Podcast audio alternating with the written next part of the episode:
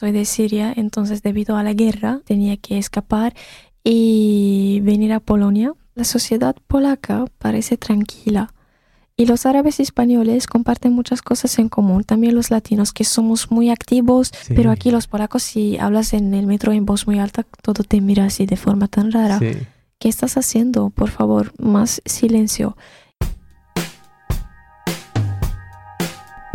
Muy buenos días, muy buenas tardes, muy buenas noches, dependiendo del lugar donde esté usted escuchando este podcast. Mi nombre es Alexis Angulo y le quiero dar la bienvenida a este, su programa, desde Polonia, en español.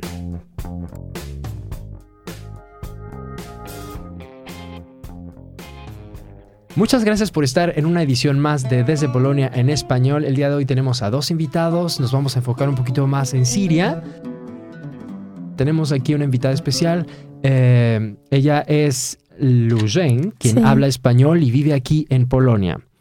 Eh, ella estudió filología hispánica, más bien estudia filología hispánica, está en el último año en la Universidad de Varsovia y nos va a hablar sobre cuestiones culturales de Siria, de Polonia, de las culturas hispanoamericanas, hispanohablantes. Y, y también tenemos a Yaya, quien eh, también está estudiando en la Universidad Yagilónica en Cracovia. Él tiene unos seis meses viviendo acá y estudiando la filología eh, ucraniana, ucranística eh, y tu iberística. Sí. bueno, entonces creo que podemos tener una conversación bastante interesante si, si, entramos todos en, este, en esta plática, como decimos en México. Eh, pues bueno, quizá me gustaría que empezáramos con Lujain. Eh, háblanos sobre cómo fue ese, cómo llegaste acá a Polonia, cuál fue eh, tu, tu, primera impresión al llegar acá.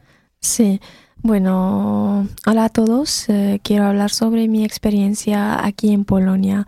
Y entonces, como saben que soy de Siria, entonces debido a la guerra en mi país tenía que escapar y venir a Polonia para continuar mis estudios.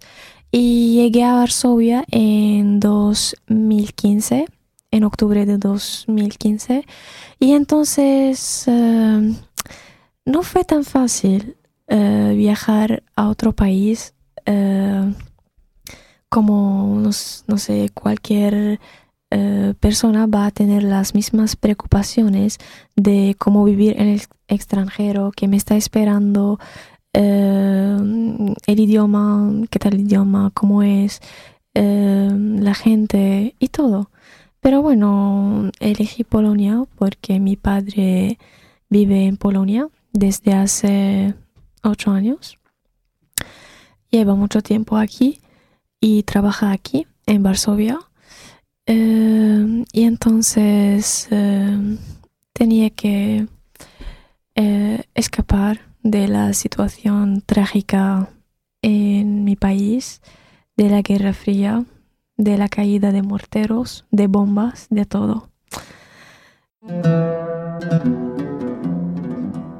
Al principio, eh, cuando llegué aquí, a Polonia, no tenía ni una sola idea de de lo que me estaba esperando, ni del idioma, ni de nada.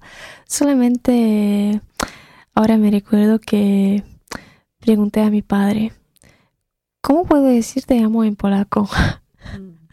Y mi padre dijo, ah, bueno, kochamche. Y de verdad, la, eh, hasta ahora eh, lo recuerdo muy bien hasta hoy en día. Eh, cuando llegué en el control había em, un eh, oficial, un trabajador en, un, en, el control y me preguntó, bueno, tú qué curioso que hablas muchos idiomas y no sabes nada de polaco y ni una sola palabra. Y yo dije, ah, no, pero, ah, sí, sí, sí, lo recuerdo, solamente puedo decir una sola palabra en polaco. Y dice que, ¿qué es y dije, Kuhamche. Esto fue tan curioso, pero como un inicio muy gracioso. Y positivo. Y positivo, sí, para entrar. Y bueno, me, me dieron el permiso para entrar eh, a Polonia, al territorio polaco y, y bueno, esto me dio muy buena reacción del país. Sí. Y después, bueno, tú llegas para estudiar también acá, ¿no? ¿Estabas estudiando allá en Siria? Sí, cumplí dos años de filología española en la Universidad de Damasco, pero tenía que dejar mis estudios y dejar todo para venir acá. Y entonces empecé en 2015 mis estudios en la Universidad de Varsovia, UVU. Eh, son estudios ibéricos. Eh, no es solamente filología española o letras hispánicas, sino es un departamento, es un instituto de estudios más amplios que también incluyen la historia y la, literatura latinoamericana y la literatura y la historia eh, de España. Y también eh, hay como otro grupo de, estudios portugueses con, con el portugués y todo. Por eso mm, se llama Instituto de eh, Estudios Ibéricos. Em, ¿Qué fue lo que, lo que a ti te costó trabajo al principio, al empezar tus estudios? ¿Sabes? ¿Tuviste dificultades? Sí, estuve perdida. Primero que no tenía este nivel muy avanzado del polaco eso fue, sabes, un nivel muy, muy básico del uso cotidiano, como dzień dobry, eh, dobranoc, eh, eh, jak się masz, algo así, pero no es un idioma que te, que te ayuda para, para estudiar historias, para estudiar literatura. Y el primer curso académico fue en polaco, las clases se dan en polaco durante todo el curso académico en Polonia. Y estas asignaturas eh, tratan de la historia de España, literatura y todo, pero en polaco. Entonces eh, tenía que hacer un esfuerzo personal, eh, tenía que trabajar mucho y buscar fuentes, libros, pasar muchas horas en la biblioteca del Instituto Cervantes de Varsovia. Tenía que siempre preguntar, eh, hablar con cada profesor a solas, preguntarle de, del material, de los temas, de buscar detalles, porque es muy difícil, por ejemplo, tener un libro o simplemente tener la bibliografía y buscar un libro entero, una historia entera sin saber, por ejemplo, los detalles o los puntos que el profesor necesita para, para, para este material o para el examen. Pero tú ibas a las clases de todos modos, ¿no? Aunque fueran en polaco. Sí, la asistencia es obligatoria, pero también es depende de cada profesor. Tiene que hablar con cada profesor. Algunos exigen la, la asistencia a las clases, algunos dicen que no es necesario, pero puedes escribir como redacciones o hacer algo a cambio, hacer otra cosa, por ejemplo, presentar algo, hacer una presentación em, de PowerPoint o otra cosa. Si no puedes asistir a las clases, otros dicen que no es eh, obligatorio y em, la condición, la única condición para pasar el examen y la asignatura es asistir a las clases porque la nota está dividida en dos. Eh, la nota de actividad y participación en las, en las clases y la nota del examen y las pruebas semestrales. Y entonces tenía que, sabes, eh, había gran diferencia entre los dos sistemas educativos. Para mí no, no tiene sentido asistir a, a clases en polaco si no voy a entender nada y al mismo tiempo tenía que tener como trabajar horas extra en la biblioteca para sacar fuentes, leer libros, eh, hacer mis propios... Y aprender lo que tus compañeros aprendieron durante las clases. Sí, es decir, que tenía que hacer mis, mis propios apuntes, mis propios resúmenes, leerlo todo completamente y sin la ayuda de, o sin la explicación del profesor. Porque la ayuda sí me ayudaban como durante la de jour, la hora de tutoría. Durante su tutoría sí, claro, puedo ir a la tutoría de cualquier profesor y mm, seguramente me va a ayudar con mucho gusto, me va a intentar como a más o menos darme los puntos o lo que él quiere. Algo excelente, ¿no? Y creo que es clave para todos los extranjeros es aprovechar las horas de tutoría para tener me, me ayudaba mucho a hablar en español con los profesores al principio y en algunas clases eh, tenía que asistir como a las conferencias o a otras en polaco, pero esto también me ayudaba para mejorar mi nivel de polaco, ya que al principio para aprender cualquier idioma em, tienes que escucharlo y a través de, de, de practicarte o acostumbrarte a escuchar este idioma, entonces de forma natural, sin saberlo, eh, vas a a tener como un conjunto de palabras en tu mente. Es que creo que aquí hay como dos puntos de vista que por lo menos yo, de las maneras en las que yo puedo abordar este tema, que es intentar ponerme en los pies del profesor y también como el estudiante, porque también estudié aquí en la Universidad de Silesia yo. Eh, pues como estudiante creo que es muy difícil eso de tratar de adaptarse a este sistema educativo que es un poco diferente al, por ejemplo, el mexicano. Y como profesor también puedo pensar que, pues bueno, es importante que asistas a las clases porque, aunque no sepas el idioma, es bueno que te estés acostumbrando a escuchar las clases en el idioma polaco. Ellos mismos saben, y yo creo, porque están acostumbrados a tratar el tema de los idiomas. No es casualidad que las filologías las estén dando también en el idioma ¿no? Porque ellos ven que es, es necesario. En algunos lados no se da en, en, el idioma, ¿no? Eh, ¿Cómo es para ti esto, Yakia? Sí, justo es una cuestión muy complicada y me pasó lo mismo. Yo también me sentía súper perdido al, al, inicio.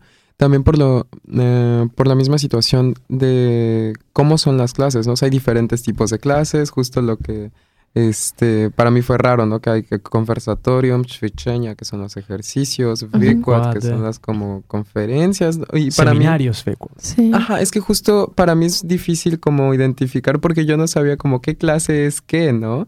Y justo también, por ejemplo, la cuestión de las evaluaciones. Yo apenas llevo aquí un semestre y, por ejemplo, yo no tuve ningún examen en la sesión de exámenes. Todavía, eso lo voy a tener apenas en el, en el verano. ¿No? Porque todo era eh, dos que es nada más como acreditar con una calificación. Sí, esto también hay una diferencia en las asignaturas. No sé si estás registrado en el sistema de usos. Es un sistema bastante complejo, ya que, por ejemplo, cada asignatura es diferente mm, de la otra.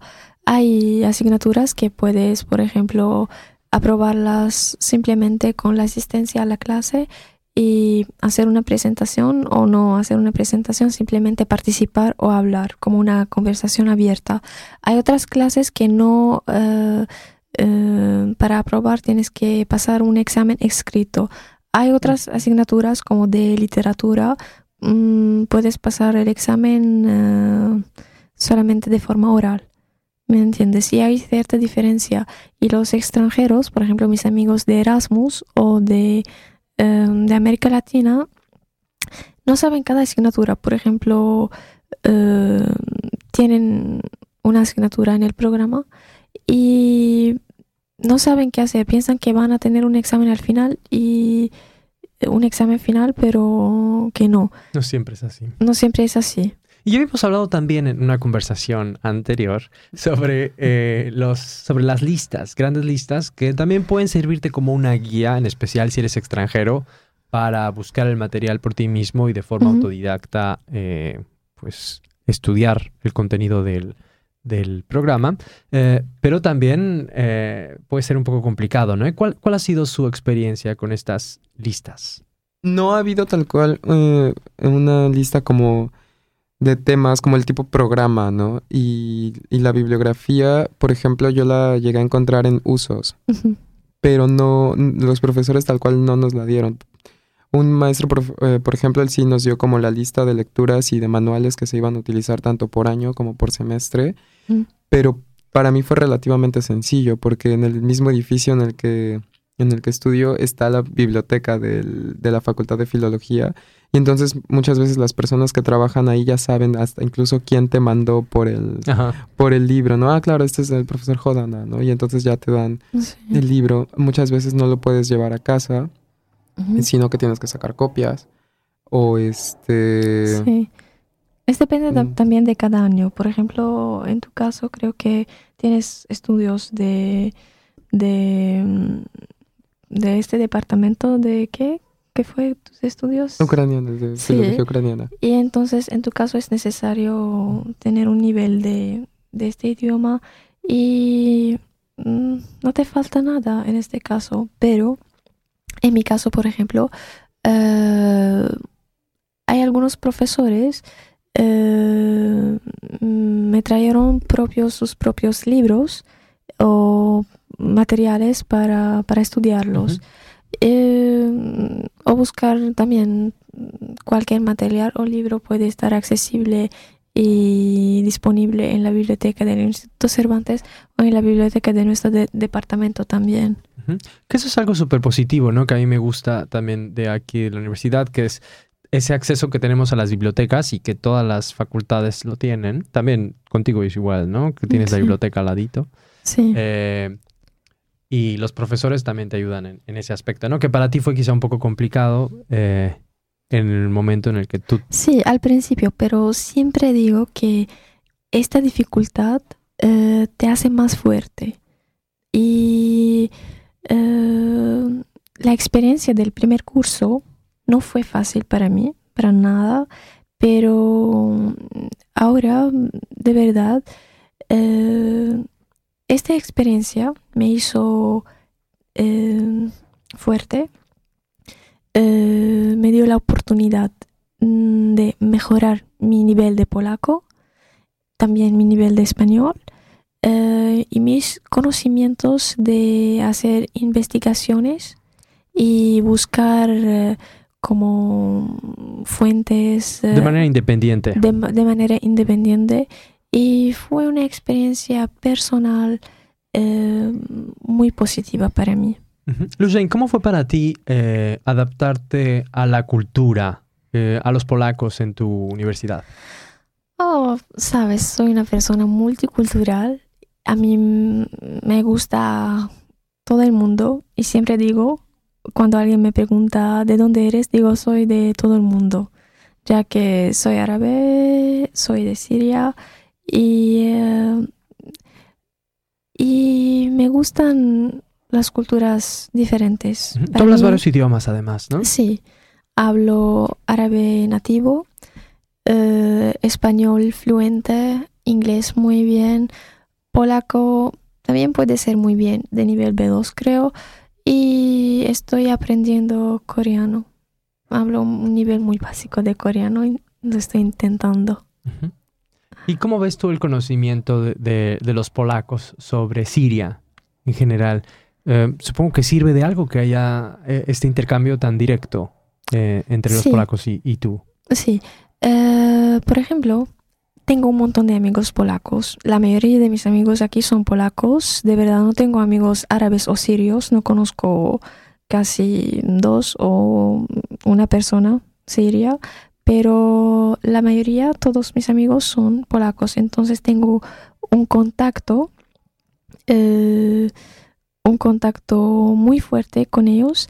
Eh, me trata muy bien, con mucho cariño y respeta mi cultura. Y por el español, por ejemplo, eh, porque nos entendemos en, en mi medio de polaco, en su medio de español, eso me ayuda mucho. Cuando hablas un idioma, entonces abre para ti todas las puertas para, para aclarar algunas ideas, eh, informarles de, tu cultura. Entonces, el idioma como español y polaco, me ayudó mucho para hablar de mi propia cultura, de mi historia. Y ahora ellos tienen un conocimiento, como dicen, wow, eh, así son los sirios. Y poco a poco, por ejemplo, comparto con ellos eh, las fiestas. Y cuando hay una fiesta de Siria o de mi país, eh, siempre intento traer algo como comida típica siria o dulces típicos sirios o traer algo de mi país o explicarles alguna cosa, alguna canción, alguna palabra. Y ellos poco a poco empiezan a, a decir que, wow, ellos me defienden y me siento tan segura con ellos. Y si alguien viene desde fuera y dice, ay, los árabes tienen una mentalidad cerrada o tienen algo, ellos dicen que no. Mira, no, conocemos eh, nuestra amiga de Siria, los sirios son muy abiertos, eh, su comida es tan rica, conocemos estas palabras en árabe, como hablar como gracias, hola, y eh, empiezan a, por ejemplo, eh, usar canciones en árabe. O, por ejemplo, cuando eh, durante, eh, durante la etapa o la mes, el mes del ayuno musulmán, fue el cumpleaños de mi amiga y quería celebrarse con, con, ellos, con mis grupos de amigos. Y de verdad me gustó mucho que ellos no empezaron la fiesta ni comer nada hasta terminar la duración de mi ayuno durante el día, porque no podemos comer hasta, es depende de la luna, ¿sabes? Depende de la, de la luna y del sol. Y entonces eh, eh, no comían ni, ni, ni empezaron la fiesta hasta, hasta terminar esta duración de, del ayuno. Eh, Entonces, tú me estás diciendo que, los polacos tienen información sobre los musulmanes. Eh, al menos hablo de mis grupos de amigos. no tengo idea de... Mm, Polonia en general, pero... De Polonia en general, pero de mis amigos, de, de mi universidad, de, de, mi gente, sobre todo son personas de nivel cultural, son estudiantes de filologías, es decir, que eh, están abiertos a otras culturas, como les interesa la cultura española y la cultura española tiene cierto eh, contacto con la cultura árabe, ¿sabes? De los árabes musulmanes. Entonces deberían saber algo de, de, estas culturas eh, vinculadas y conectadas entre sí. Claro, incluso de la influencia del mismo árabe en el español, ¿no? Importante, no se puede omitir cuando hablas de la lengua española. Y mira ahora esta influencia, por ejemplo, tu nombre es de origen árabe y tú eres mexicano, Yahya. Esto proviene de, del árabe de, de, España, de los musulmanes eh, y los árabes en España. Fíjate. Es poco popular tu nombre. ¿Quién sabe si sea directamente de ahí? La tengo una historia que me ha contado mi mamá porque ella siempre dice que tenía un padrino en México ella es de Guerrero, del estado de Guerrero, en el sur. Y tenía un padrino árabe que tenía un sobrino llamado Yahya. Yahya. Y entonces a mi mamá siempre le gustó el nombre. Y dice que cuando yo nací, pues se acordó y me lo puso. ¿Y ella lo pronuncia así? ¿O? Yahya, Yahya. Y de hecho la G que le escribió, ella lo modificó porque debería ser, si lo transliteras del árabe, sin la G. Ajá. Sí, Entonces, y, eso significa como revivir.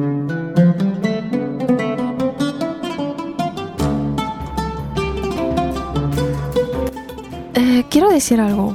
Eh, en Europa, en general, eh, acabo de decir con Yahya este tema, en Europa en general hay culturas puras, por ejemplo. Me refiero ya que Claro que todos somos mezclados, todos tenemos raíces diferentes. Es obvio, es cierto y eh, lo, que, lo creo. Pero la cultura europea en general es diferente de nuestra cultura y de la cultura latinoamericana. Por ejemplo, eh, los europeos o cualquier extranjero de, no sé, del mundo tiene algunas ideas generales a través de la televisión, de las noticias, de los cuentos orales, de lo que escucha de la gente, etc. Entonces cada uno tiene como ideas de ahí, ideas de allá, pero nadie sabe la, la, verdad que siempre está escondida eh, y está en sombra, ¿sabes? Y por eso esto no, no es suficiente, no es suficiente eh, tener unas ideas eh, generales de una cultura y venir para hacer conversaciones y preguntas si no tienes un gran conocimiento de esta cultura.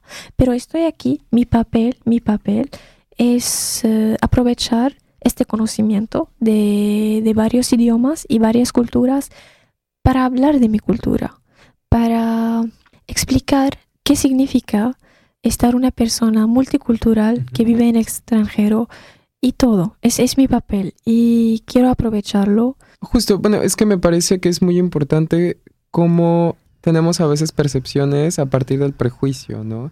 Y muchas veces siento que algo que sucede, por ejemplo, con el mundo árabe, es pensar que son los árabes y son todos iguales, como si fueran una masa homogénea, ¿no? Y que pasa muchas veces también con Latinoamérica, ¿no? Que a pesar de que hablamos el mismo idioma, no somos completamente iguales. Y sí, por supuesto que compartimos y nos sentimos parte de algo, pero también eh, uno no deja de de ser, por ejemplo, mexicano o colombiano o peruano, así como tú, por ejemplo, dices que eres árabe, pero, pero eres siria también, ¿no? Sí, efectivamente. Y lo que pasa es que en Europa hay una gran diferentes culturas y países, pero ya como tienen algo propio. Y lo que pasa en nuestro caso, el mundo árabe es tan amplio. A pesar de que todos los países árabes hablan árabe y la mayoría de esos países eh, son musulmanes, pero la cultura, hay la cultura, la cultura es diferente, cada país tiene sus rasgos característicos y propios, únicos, diferentes, que son diferentes y muy variables, muy distintos. Y la gente mezcla que todos son iguales, el mundo árabe, que todos los árabes son iguales, y eso no es verdad, no es cierto. Como en América Latina, hablan castellano, son cristianos, y pero no son iguales. Los mexicanos, los cubanos tienen algo, cada país tiene algo característico, algo propio, y la gente mezcla todo, que piensan, ah, entonces todos son iguales. Los latinos, los árabes. Sí. tú en algunas de nuestras conversaciones anteriores habías dicho que las religiones están de alguna manera conectadas. Sí. Eh, ¿Tú has visto similitudes en la manera en la que se vive la religión en, Siria con los polacos? Ah, o quizá en general el, La religión, la religión es algo eh, muy amplio y de todo el mundo. Es decir, no, no tiene nada que ver con la nacionalidad. No tiene nada que ver con si es polaco o es sirio o es, no sé, de, de cualquier lugar del mundo. Una religión es para todo el mundo. Y siempre digo que las religiones eh, provienen del mismo origen y tienen ciertas normas. Eh, la, la, diferencia es el aspecto cultural. Y cada país cómo lo practica, cómo lo ve, cómo lo hace, qué añade. Y es, sabes que estudié antropología eh, tenía clases de antropología en mi departamento de estudios eh, ibéricos eh, y hay diferencia entre la religión y la cultura. Que sí la religión forma parte de la cultura, pero también la cultura añade algo a la religión. Y puede, podemos tener este, esta paradoja entre los retos o entre los Ritos. Eh, ritos, sí, perdón. festividades. Sí, ritos religiosos y otros tradicionales o fiestas tradicionales, por ejemplo. Y por eso quiero decir que la gente no entiende una cosa tan importante. Es que hay personas que si la religión, sus normas son claras, la gente no entiende que hay personas que son practicantes hay que no, hay otras que no. hay personas que siguen las normas religiosas, hay personas que no las siguen. ¿Me entiendes? Hay algo como costumbre y hay cosas como... El uso del velo.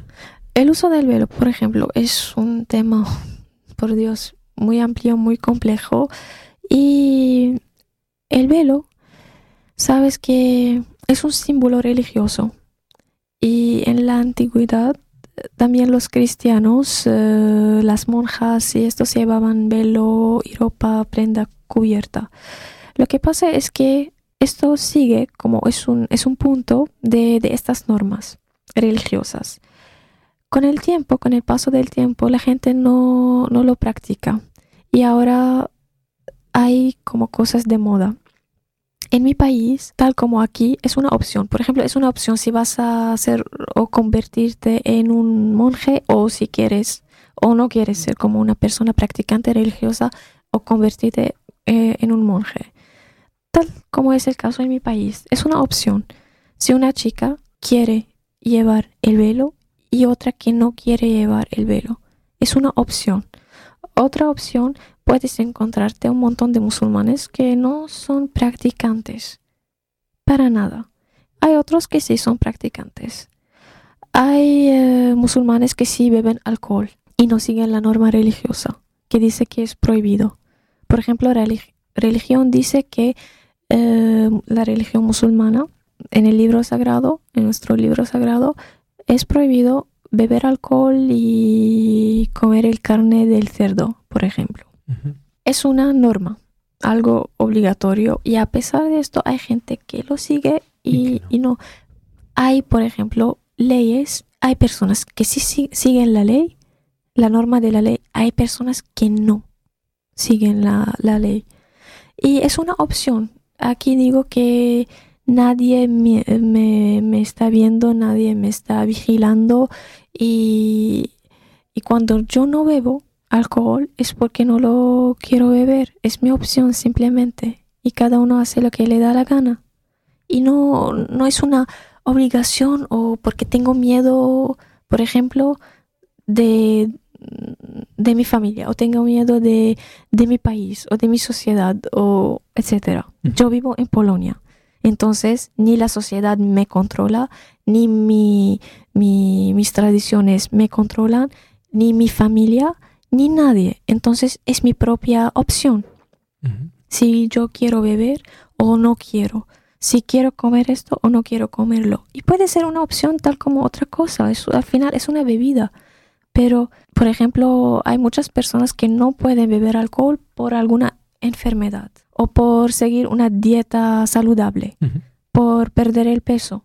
Jane, no quiero errar. yo leí en una revista polaca, no puedo decir el nombre porque no, no, no, recuerdo, eh, decía que eh, cuando nosotros hablamos diferentes idiomas, también cambia nuestra manera de percibir al mundo. Eh, tú que eres, bueno, políglota y también conoces idiomas que son un poco lejanos. Sí, muy lejanos. Entonces, ¿cómo, ves tú esa manera de percibir? El idioma es tu primera puerta para entrar a la cultura. No puedes aprender una, un idioma sin eh, incorporarte en la cultura. Entonces forma una parte muy principal de la cultura y siempre si tienes ganas, siempre es algo como si tengo ganas de conocer algo de esta cultura, tengo que aprender su idioma. Si vas a aprender algún idioma, tienes que también tener un gran conocimiento de su cultura, de su aspecto cultural histórico, etc. Y en mi caso, eh, me gusta aprender idiomas, me gusta conocer diferentes culturas, tengo un montón de amigos de diferentes lugares del mundo, sí, claro, polacos, españoles, latinoamericanos, coreanos, indios, eh, africanos. Y yo digo que soy de todo, de todo el mundo. No tengo ninguna, no siento esta diferencia, de verdad, que digo siempre los humanos son iguales. Al final todos somos humanos. Y eh, para mí, a mí no me, no me importa, por ejemplo, si voy a hablar con alguien, no me importa su religión, su, sus creencias, eh, sus preferencias sexuales, sus, no sé, ideas del mundo, pero sí me importa cómo, cómo me trata, cómo trata a la gente, sí, cómo es, cómo, cómo es como persona Con el mundo, ¿no? con el mundo. Eh, pues Sí. en este momento ya habíamos hablado también de que tú has hecho de comer, has intercambiado un poco tu cultura, Sí. eh, pero bueno, tú tienes aquí también ya unos tres años. ¿Qué es lo que tú te llevas de los polacos? ¿Qué es lo que tú has allá adaptado, hecho tuyo? Algo dato de los polacos. eh, creo que eh, la tranquilidad. Por ejemplo, la sociedad polaca parece tranquila y los árabes españoles comparten muchas cosas en común. También los latinos, que somos muy activos, eh, muy, muy...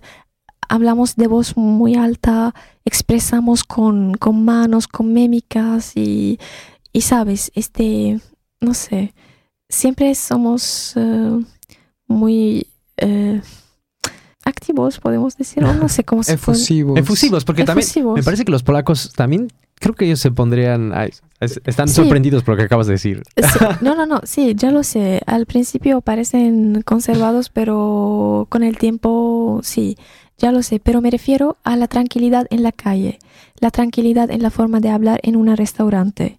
Claro. O no puedes hablar en voz alta, como en el, si vas a un bar español, vas a, a, no sé, hablar con voz muy alta o en, en el metro. Sí. Pero aquí los polacos, si hablas en el metro en voz muy alta, todo te mira así de forma tan rara. Sí.